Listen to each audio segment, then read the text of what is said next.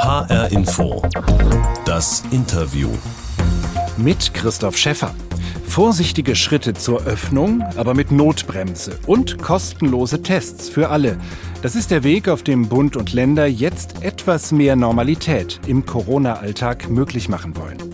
Bei solchen Entscheidungen ist die Politik wie nie zuvor auf den Rat der Wissenschaft angewiesen. Einer der bekanntesten Virologen des Landes ist Professor Hendrik Streeck, 43 Jahre alt und Direktor des Instituts für Virologie an der Uniklinik Bonn. Früh erforschte Streeck die Übertragungswege des Virus bei einer Karnevalssitzung. Schnell wurde er zum Berater von NRW-Ministerpräsident Armin Laschet. Und genauso schnell geriet er bei manchen Kritikern in Verdacht, die Corona-Pandemie auf die leichte Schulter zu nehmen. Wie er selbst das sieht, wie er das erste Jahr mit dem neuen Coronavirus erlebt hat und warum er erst auf Umwegen zur Medizin gekommen ist, das erzählt Hendrik Streeck jetzt in HR Info, das Interview. Hendrik Streeck, seit gut einem Jahr ist das neue Coronavirus SARS-CoV-2 in Deutschland unterwegs und hat unser aller Leben verändert. Ich würde gern zu Beginn unseres Gesprächs wissen, wie sich Ihr Leben im letzten Jahr ganz konkret geändert hat und bitte Sie einfach mal ein paar Sätze zu ergänzen. Ist das okay? Ja, gerne. Wenn ich heute in Bonn spazieren gehe, erkennen mich die Menschen mit Maske und Basecap. Auftritte im Fernsehen sind für mich inzwischen ja schon fast Routine geworden. Dass ich bei Twitter jetzt mehr als 105.000 Follower habe. Dabei habe ich fast aufgehört zu twittern. Aber Sie werden Aber immer noch verfolgt in diesem Medium. Als ich zum ersten Mal von SARS-CoV-2 gehört habe. Damals hieß es ja noch nicht SARS-CoV-2. Wie hieß es damals? Ja. Was war das Erste, was Sie wahrgenommen haben von diesem neuen Coronavirus? Ja, ich habe es damals nicht äh, so schlimm eingeschätzt oder so ernstzunehmend eingeschätzt, wie es dann gewesen ist. Das gebe ich gerne zu. Das wäre schon eine übernächste Frage gewesen. Mein größter Corona-Irrtum im letzten Jahr war dieser Punkt, am Anfang gedacht zu haben, wird nicht so schlimm? Ja, ich denke, also als Wissenschaftler gehört der Irrtum dazu. Ähm, und daher gibt es nicht einen, wo ich sagen würde, das ist der größte, aber das ist einer, wo ich mich geirrt habe. Ein anderer ist bei den Masken, die Alltagsmasken, hätte ich nicht geglaubt, dass sie einen Effekt haben einen okay. sonderlichen. Nächster Satz. Mit der Gemeinde Gangelt im Kreis Heinsberg verbindet mich? Sind fast Freunde geworden, würde ich sagen. Das war der Ort, an dem Sie Ihre erste Studie zum Coronavirus machen konnten. Sie sind da hingegangen, um diese Kappensitzung und deren Auswirkungen in diesem Hotspot zu untersuchen. Äh, und äh, vielleicht in dem Zusammenhang auch der nächste Satz als größten Erfolg meiner Forschung im letzten Jahr empfinde ich? Dass wir viele Erkenntnisse ganz am Anfang der äh, Pandemie äh, gefunden haben, wie zum Beispiel den Geruchs- und Geschmacksverlust. Weltweit die erste Beschreibung haben wir dort gemacht und damit erheblich zur Bekämpfung der Pandemie hoffentlich beigetragen haben. Weil das ein Symptom ist, was relativ typisch ist und bei ganz vielen Infizierten auch auftritt, ne? Genau. Und der letzte Satz, dass mein Mann und ich jetzt einen Hund haben, das war sogar schon vor der Pandemie geplant, aber ähm, es ist ein Pandemiehund geworden. Heißt aber nicht Corona. Also es war jetzt nicht äh, wie bei vielen Leuten sozusagen aus dem Eingeschlossensein heraus, dass sie sich ein Haustier gekauft haben. Sie hatten ja wahrscheinlich auch genug zu tun. Nein, wir haben ähm, zum Geburtstag von meinem Mann im November habe ich ihm äh, einen Hund geschenkt, weil wir den lange geplant haben. Aber der musste erst geboren werden im Januar und dann im April haben wir ihn abgeholt. Herr Streeck, Corona hat Sie als Virologen zu einer öffentlichen Person gemacht. Interviews wie diese, Talkshow-Auftritte, ein Buch, Beratungen auch in politischen Gremien. Wie oft kommen Sie noch dazu, im Labor zu arbeiten, mit Studierenden an der Uni zu arbeiten? Wie hat sich das entwickelt? Also mein, mein ganzes Leben hat sich ja auf den Kopf gestellt, aber ich versuche sehr eng an der Forschung zu sein. Also wir haben letztes Jahr zum Beispiel, äh, habe ich die meisten Publikationen rausgebracht, also wissenschaftliche Veröffentlichungen rausgebracht, als in jedem anderen Jahr zuvor. Und auch dieses Jahr haben wir unheimlich viele spannende neue Forschungsergebnisse, die auch in, schon in den nächsten Monaten rauskommen werden. Das Interview mit Hendrik Streeck in HR Info, Professor für Virologie und Direktor des Instituts für Virologie und HIV-Forschung an der Uniklinik Bonn.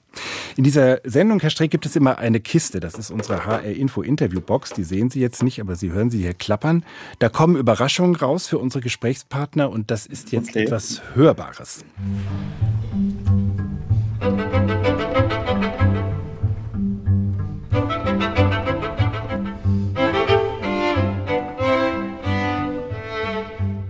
Herr Streeck, können Sie erkennen, was das für eine Musik ist? Äh, nein, leider nicht. Das ist Igor Strawinski aus der Geschichte vom Soldaten. Den sollten Sie eigentlich aus dem Studium kennen, oder? Ja, auch wenn ich mich mit Strawinski beschäftigt habe, aber habe ich mich nicht aus der Geschichte vom Soldaten mit beschäftigt. Aber ist schön, muss ich mir mal anhören. Ja, Sie haben Musikwissenschaften studiert in Berlin. Das war nämlich Ihr erstes Studium, auch Ihre erste Wahl. Sie haben früh Cello und Saxophon gelernt. Sie haben schon als Kind komponiert, mit elf das erste Musiktheaterstück, später auch Filmmusiken. Was waren Ihre Pläne mit der Musik? Ah, ich wollte am liebsten Filmmusikkomponist werden und das Problem zu der Zeit, als ich ähm, anfangen konnte zu studieren, war, dass man das gar nicht studieren konnte, sondern man hätte äh, neue Musik, also neue Komposition studieren können. Und ähm, wenn man sich damals zurückerinnert, was moderne Komposition war, das war dann, ja, also Stockhausen, irgendwie Konzert für zwei Hubschrauber oder Ligeti oder ja, äh, Philipp Glass, also vier, vier Minuten äh, Schweigen. Ähm, das war nicht meine Musik. Also auch wenn das künstlerisch extrem äh, wertvoll war, weil das ja natürlich die Grenzen der Musik aufgezeigt hat, ähm, war das etwas, was ich nicht machen wollte. Und äh, ich äh, konnte kein Klavier spielen, was mein nächstes Handicap gewesen ist. War das denn ein weiter Weg zu sagen, jetzt lasse ich das mit der Musik und gehe zur Medizin? Ach, ich hatte mit Medizin immer schon, ähm, also eigentlich so zwei Seelen in meiner Brust. Als Kind wollte ich schon äh, immer Chirurg werden und ähm, ich habe ja auch Bio und Chemie LK gemacht, also mit dem Plan eigentlich äh, Arzt zu werden, Forscher zu werden ähm, und die Musik war eigentlich der andere Bereich und das ist gar nicht so ungewöhnlich. Es gibt unheimlich viele ähm, musikalische ähm, Ärzte. Also es gibt ja Orchester deutscher Kinderärzte und so weiter. Also Musik und Medizin gehören schon ein wenig zusammen. Dann bleiben wir noch ein bisschen bei der Medizin. Ich greife nochmal in die HR Info Interviewbox und da kommt ein zweiter O-Ton raus. Ihre Stadt steht unter Quarantäne. Wir haben 19 Tote, 100 weitere sind infiziert. Es breitet sich aus wie ein Buschfeuer. Worauf wollen Sie hinaus? Wenn einer erkrankt war, haben es jetzt 10 und wenn nur einer von Ihnen aus Cedar Creek herauskommt, dann haben die ein hochinteressantes Problem. Viele Menschen sterben und viele weitere werden sterben. Es wird eine Panik ausbrechen, wie wir sie noch nie erlebt haben. Hendrik Streeck, was haben Sie da gehört? Ja, also das ist eindeutig. Das war Outbreak, lautlose Killer von 1994 mit Dustin Hoffmann. Das erkennt man sofort. Okay, und Dustin Hoffmann spielt da einen Virologen, der ist tatsächlich. Colonel Sam Daniels. Meine Güte, der Film scheint Sie beeindruckt zu haben. Ja, äh, da habe ich mich angefangen für Viren zu interessieren, nachdem ich den Wirklich? Film gesehen habe, ja. Können Sie sich denn in dieser Rolle so ein bisschen wiederfinden? Also der Virologe als Held, der die Gesellschaft rettet vor so einem Killer-Virus? Ja, also es ist ja in Wirklichkeit nicht so. Ne? Das sind ja unheimlich viele Teams und äh, Gruppierungen weltweit, die an so einem Virus arbeiten und äh, gemeinsam versuchen, da äh, Ergebnisse zu finden. Aber diese ja, romantische Vorstellung vom äh, Forscher, der reingeht in den Hotspot, das ist natürlich was Schönes, was den Beruf auch ausmacht. Und ähm, so nach Gangelt reinzufahren, da habe ich gedacht, ach, ich muss mir Outbreak nochmal anschauen. Also das war auch eine Entscheidung, wo Sie sehr spontan gesagt haben, jetzt haben wir dieses neue Virus, wir haben hier äh, einen Hotspot, eine Situation, wo das Virus offenbar in größerer Zahl äh, sich verbreitet hat und da ganz spontan hinzugehen. Das war so ein Moment, wo Sie das Gefühl haben, hier ist der Virologe auch einer, der anpacken kann und was bewegen kann. Ja, es war vor allem äh, diese Situation, wo man wirklich nach Heinsberg reingefahren ist, wo gefühlt alle rausgekommen gefahren sind, also äh, mhm. und eigentlich ja auch nicht reinfahren sollte. Ähm, und wir an dem Tag dann von Wohnung zu Wohnung gegangen sind und abends im Auto saßen und erstmal irgendwie still gewesen sind, aber beide das Gefühl hatten, uh, wir haben uns, glaube ich, infiziert. Das war so eine Situation, wo ich das Gefühl hatte, das hat sowas von einem Outbreak-Charakter gehabt. Beim Outbreak, da muss man dazu sagen, das ist ja ein wirklich extrem tödliches Virus gewesen, um das es dagegen. Das war ja so ein hämorrhagisches äh, Fiebervirus. Also ganz andere Nummer. Vor Corona haben Sie sich in Ihrer wissenschaftlichen Arbeit vor allem mit dem HI-Virus, also mit AIDS, beschäftigt. Diese beiden Viren sind ja ziemlich verschieden, was die Ansteckung angeht, auch was die Möglichkeiten eines Impfstoffs angeht. Können wir trotzdem aus der HIV-Pandemie etwas lernen für den Umgang mit dem neuen Coronavirus? Ich glaube sehr viel sogar. Was ich wirklich spannend finde, ist, dass auf den internationalen Calls sind alle meine Kollegen aus der HIV-Medizin dabei. Äh, da ist es nicht, dass das eine Bekämpfung ist, die vornehmlich von Corona-Forschern bestimmt wird, weil das Besondere an HIV ist, wir forschen in der Pandemie immer noch, die HIV-Pandemie ist ja nicht vorbei, um Leben zu ermöglichen, also eine Normalität zu ermöglichen. Viele der Tests, also zum Beispiel die PCR-Tests, sind im Bereich von der HIV zur Diagnostik ähm, entstanden die Medikamente, die benutzt werden, das sind Medikamente, die auf die HIV-Forschung aufbauen. Das Pandemie-Management ähm, ist äh, vieles entstanden durch die ersten Ausbrüche von HIV. Also dieser Zusammenhang zwischen der tödlichen HIV-Pandemie, wo übrigens 99,5 Prozent der Infizierten verstorben sind, damals ohne Medikamente, zu Covid-19 ist sehr ähnlich und darum bei den HIV-Konferenzen ist äh, eigentlich das große Thema im Moment die Covid-19-Forschung. Dabei ist aber, was HIV angeht, zumindest in der Anfangsphase von vielen in der Gesellschaft so getan worden, als ginge sie das gar nichts an. Äh, es gab Medien, sogar vermeintlich seriöse Medien, die geschrieben haben, das ist eine Schwulenseuche oder eine Krankheit, die äh, Drogenabhängige betrifft. Also man hat das sozusagen bei gesellschaftlichen Minderheiten eher verortet. Wie ist da der Unterschied heute im Umgang mit dem neuen Coronavirus, wo ja ganz klar ist, dass es durch die Übertragung in der Luft alle angeht. Ja, also damals äh, beim HIV- oder AIDS-Pandemie ähm, in den ersten Tagen, da sind dann solche Sätze geprägt worden von Gauweiler, der dann gesagt hat, ja, ja, Mai sind halt Aussätzige. Und das, was uns am meisten zurückhält, bei HIV Fortschritte zu machen, ist die Stigmatisierung der Erkrankten. Also, dass die, die krank sind, zum einen sich nicht testen lassen wollen, nicht zum Arzt gehen wollen, aus Angst danach abgestempelt zu werden als HIV-positiv. Dass ein HIV-positiver, wenn er gut behandelt wird, das Virus überhaupt nicht mehr weitergeben kann, auch sogar beim Geschlechtsverkehr das Virus nicht weitergeben kann, wenn er behandelt, gut behandelt ist, das ist den wenigsten bekannt. Ähm, aber diese Stigmatisierung von Infizierten. Das sehen wir auch bei Covid-19 und das ist problematisch. Am Anfang hieß es immer, Asiaten wurden gemieden, ähm, wenn wir uns ein Jahr zurückerinnern. Aber wenn wir jetzt davon ausgehen, dass wir noch mehr Druck auf die Gesellschaft ausüben und sagen, ja, wenn man infiziert ist, dann hat man irgendwas falsch gemacht und wird äh, dadurch vielleicht auch angefeindet, dann wollen sich die Menschen nicht testen lassen. Daher ist diese Diskriminierung oder Stigmatisierung von Infizierten etwas, was äh, Leute eher davor hindert, sich testen zu lassen. Und dabei wollen wir eigentlich, dass sich jeder testen lässt sagt Hendrik Streeck in HR Info das Interview. Er ist Professor für Virologie und eben auch für HIV-Forschung an der Uniklinik Bonn und seine Erfahrungen im vergangenen Jahr hat er jetzt in einem Buch veröffentlicht mit dem Titel Hotspot Leben mit dem neuen Coronavirus. Herr Streeck, jetzt gab es gerade wieder eine Runde von Bundeskanzlerin Merkel und dem Ministerpräsidenten. Da wurden vorsichtige Schritte der Öffnung beschlossen.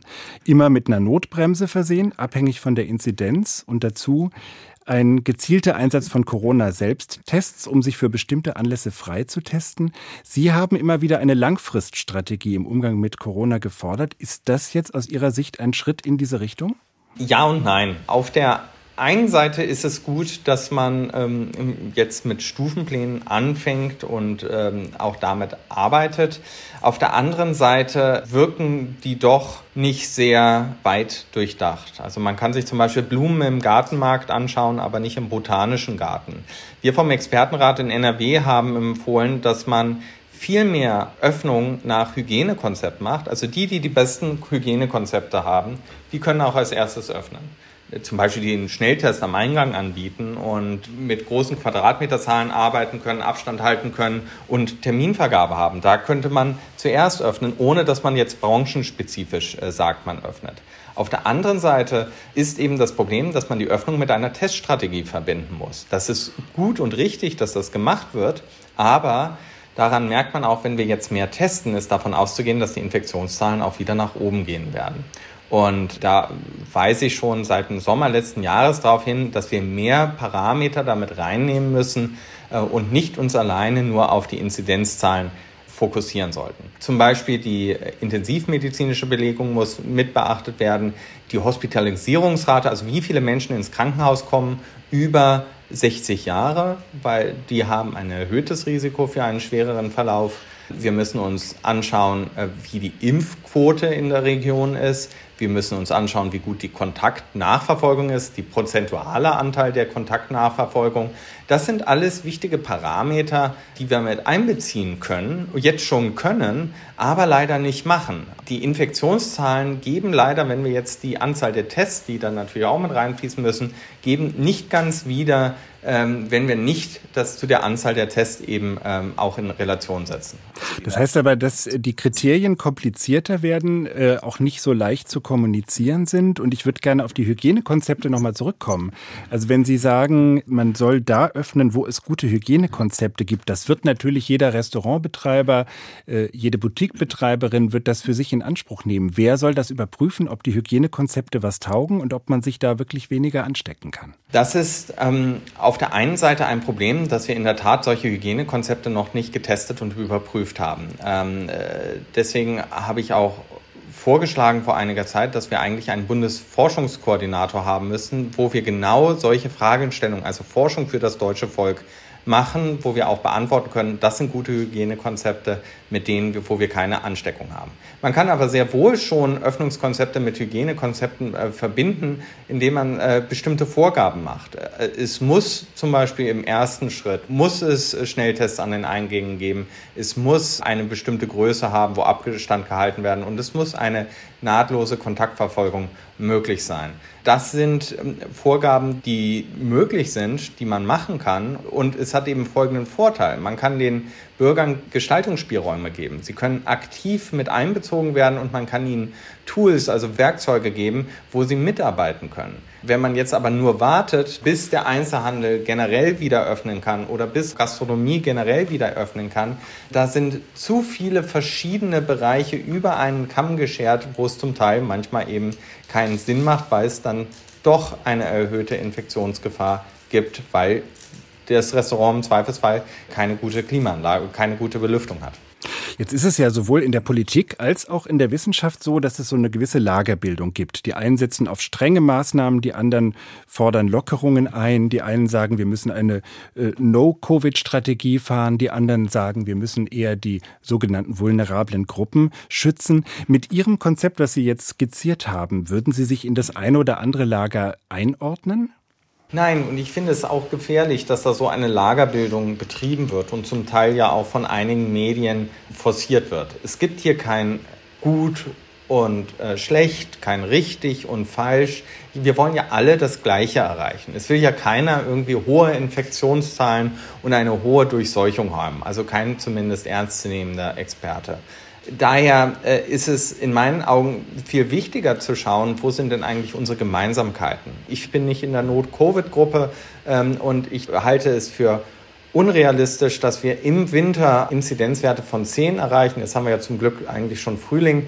Ähm, aber da sind ja auch gute Konzepte drin, wo man nichts gegen sagen kann. Also ähm, daher plädiere ich eigentlich viel mehr dafür, dass man sich zusammensetzt und auch größere Gruppen bildet, um bestimmte Strategien zu erarbeiten, als dass man versucht, äh, sich weiter auseinander zu dividieren. Das Interview in H-Info mit Professor Hendrik Streeck, Virologe an der Uni Bonn. Seine Erfahrung im vergangenen Jahr hat er in einem Buch veröffentlicht mit dem Titel Hotspot. Herr Streeck, Sie haben die Medien schon angesprochen, die beitragen zu dieser Polarisierung, weil natürlich Medien es auch lieben, Konflikte zu erzählen und über Personenkonflikte zu erzählen. Dazu kommt, dass wir politisch die Lage haben, dass zwei potenzielle Kanzlerkandidaten, nämlich Söder und Laschet, vielleicht in verschiedenen Lagern stehen, was das ganze Thema angeht. Sie haben in Ihrem Buch auch sich selbstkritisch auseinandergesetzt mit der Rolle, die Sie gespielt haben als Berater von Armin Laschet in Nordrhein-Westfalen, nämlich bei einer Pressekonferenz äh, im Frühjahr vergangenen Jahres, in die Sie so ein bisschen, wenn ich das richtig verstanden habe, reingestolpert sind. Damals ging es um erste Ergebnisse Ihrer Heinsberg-Studien, die Sie da öffentlich gemacht haben. Was würden Sie heute anders machen? Ja, man muss einmal auch sagen, dass man am Anfang ähm, äh, letzten Jahres, also da war ich ähm, einfach noch blauäugig und naiv, was wie Politik funktioniert, wie Medien funktionieren. Das, das war für mich etwas ganz Neues.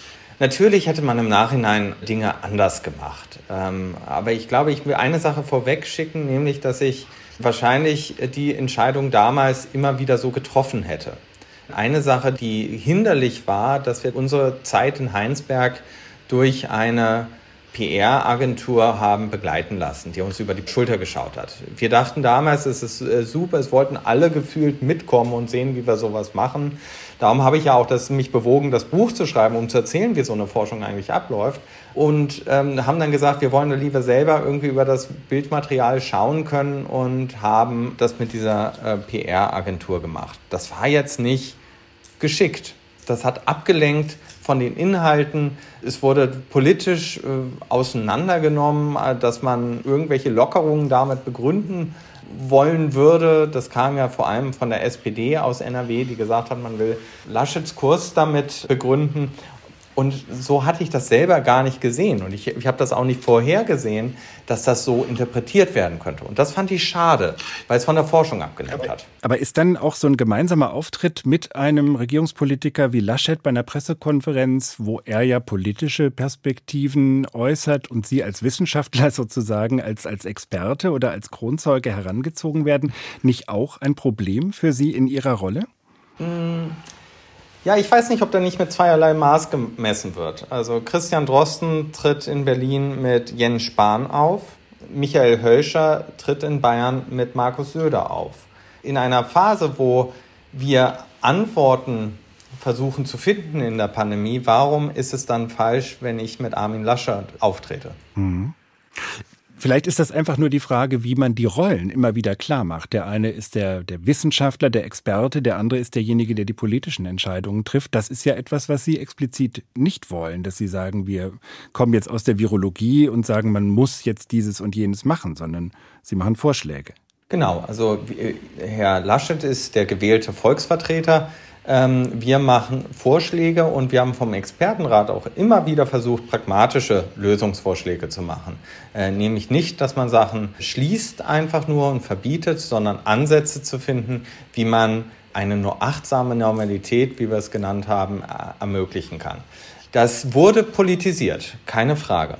Aber ich glaube doch, dass wir immer wieder darauf hingewiesen haben, dass die Entscheidung am Ende die Politik treffen muss und sich nicht hinter der Wissenschaft dabei verstecken kann. Jetzt ist aber dieses Image zum Teil an Ihnen hängen geblieben. Es gibt im Netz ähm, kritische Äußerungen über Ihre Forschung, die mit dem Hashtag Sterben mit Streeck kommentiert werden. Was macht das mit Ihnen, wenn Sie sowas lesen? Der Hashtag Sterben mit Streeck, ähm, der hat mir am Anfang sehr zugesetzt. Vor allem ist der entstanden aus einem, ähm, wo ich mich vielleicht etwas unglücklich auch formuliert habe, von, beim, beim Maischberger, äh, wo ich eine Aussage von Karl Lauterbach gehört habe, der Todesfälle hochgerechnet hat. Und ich sehe das als sehr kritisch an, einmal A mit Todesfällen zu argumentieren, weil das ist eine emotionale Diskussion wo man danach eigentlich einen Punkt machen muss und nicht weiter diskutieren kann. Jeder Todesfall, wie auch Söder gesagt hat, ist ein Stich im Herz und natürlich will man jeden Todesfall verhindern. Ähm, mich hat aber damals besonders gestört, dass das so als gegeben gerechnet wird. Also 20.000 Infektionen bringen 200 Tote.